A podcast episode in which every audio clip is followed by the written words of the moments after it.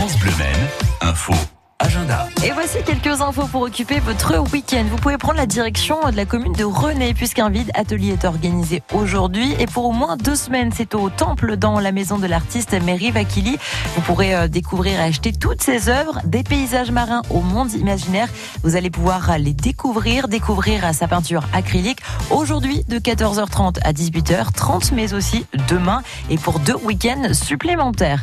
Un jeu concours également sur l'histoire du Racing Club Fléchois auquel vous pouvez participer tous les jours avec une question sur l'histoire du club qui est posée chaque jour sur euh, le site internet du euh, club, la page Facebook ou le compte Instagram.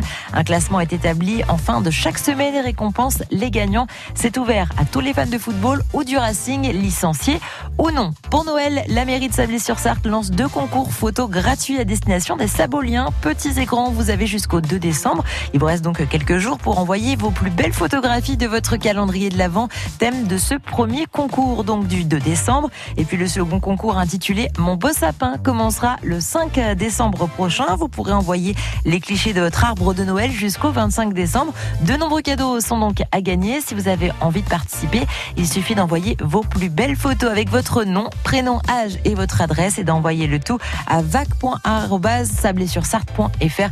Et si bien sûr vous n'avez pas eu le temps de noter toutes les infos, eh bien elles sont disponibles à l'accueil de France Bleu Maine.